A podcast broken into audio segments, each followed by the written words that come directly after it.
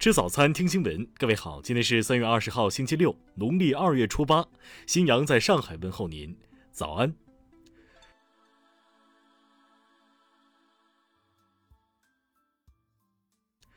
首先来关注头条消息。近日，深圳男子徐某因家庭矛盾被妻子持刀威胁家暴，不得不多日躲在酒店里不敢回家，无奈之下，最终选择报警。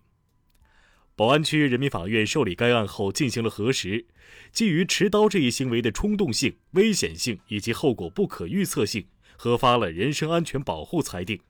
这是民法典实施后该法院发出的首份人身安全保护令。法官特别提示，人身安全保护裁定并不以伤害后果的产生为必要条件，当事人有证据证明面临家暴危险，均可以申请保护令。听新闻早餐知天下大事。日本有关方面通报，确认中国海军南昌号导弹驱逐舰编队十八号穿越对马海峡北上日本海，这是日方首次拍摄到零五五型驱逐舰。上海合作组织地区反恐怖机构理事会宣布，上合组织成员国主管机关将在今年举办“帕比反恐二零二一”联合反恐演习。昨天。一艘小型商用直升机在福建厦门市坠海，机上共有四人。飞机内找到三名遇难者遗体，仍有一名人员失踪。中国航天科技集团昨天透露，成功研制出国内首个直径二点五米级重型氢氧发动机喷管，为中国重型运载火箭的研制奠定了坚实基础。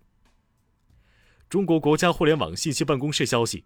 去年年底，中国网民规模已接近十亿大关，互联网普及率逾七成。内蒙古纪委监委通告，司法厅长郝泽军被查。郝泽军还是一名多产作家，检察日报曾连载了他的两篇小说《关进笼子》和《正义没有追溯期》。据中国地震台网正式测定，十九号十四点十一分。西藏自治区那曲市比如县发生六点一级地震，震源深度十千米，目前暂无人员伤亡报告。水利部统计显示，截至十八号，全国耕地受旱面积一百一十一万亩，四十七万村民因旱发生饮水困难，部分地区降雨量较小，旱情仍然持续。下面来关注国际方面，美国亚特兰大十六号发生三起枪击案。造成包括六名亚裔女性在内的八人死亡。拜登发表声明，要求白宫以及全美的联邦大楼，包括军营及军舰降半旗，直至二十二号日落，向受害者致哀。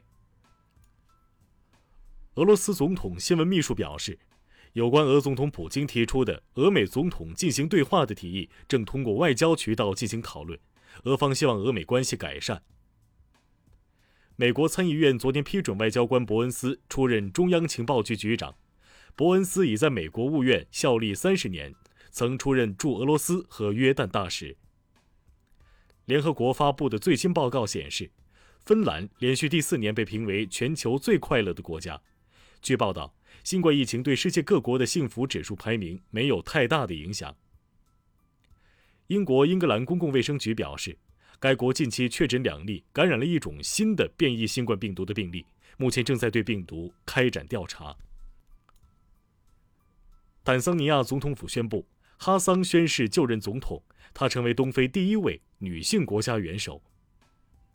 联合国儿童基金会发布数据，全球约五分之一儿童面临生活用水短缺的困境，非洲东部和南部儿童占比最高。近日。印度两名女孩模仿阅兵仪式上叠罗汉骑摩托的视频引发关注。目前，警方以违反多种交通规则对两人处以一万一千卢比的罚款。下面来关注社会民生。疫情防控常态化之下的第一个清明节即将到来，民政部昨天召开会议，要求各地对现场祭扫人数进行总量控制和动态调整，确保安全有序，努力实现零事故。吉林一男子刘某捡到一把汽车钥匙后开走了车辆，两天后被警方抓获。最终，刘某因盗窃罪被判处拘役四个月，并处罚金四千元。山东邹平市政府近日发布公告，要求打击恶俗婚闹，严禁强行亲吻搂抱新娘伴娘。近日，江西九江银行一份彩礼贷宣传海报引发社会批评。昨天，银行向公众致歉，并宣布处分责任人员。海南省公安厅消息，三亚警方斩断一茂名到三亚贩毒通道，抓获犯罪嫌疑人四十八人，缴获海洛因一千四百六十克。下面来关注文化体育。中国足协主席陈戌源在接受采访时表示，对上海上港更名为上海海港不太赞成，但委员会通过了，他没有发表意见。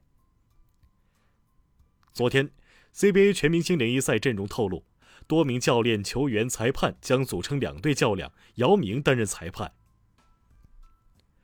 故宫博物院北院区项目可行性研究报告已获原则同意，项目总建筑面积按照十万两千平方米控制，总投资按照十九万七千七百九十五万元控制。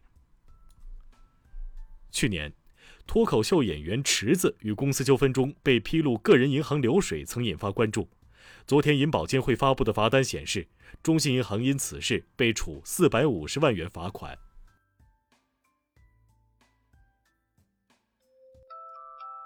以上就是今天新闻早餐的全部内容。如果您觉得节目不错，请点击再看按钮。咱们明天不见不散。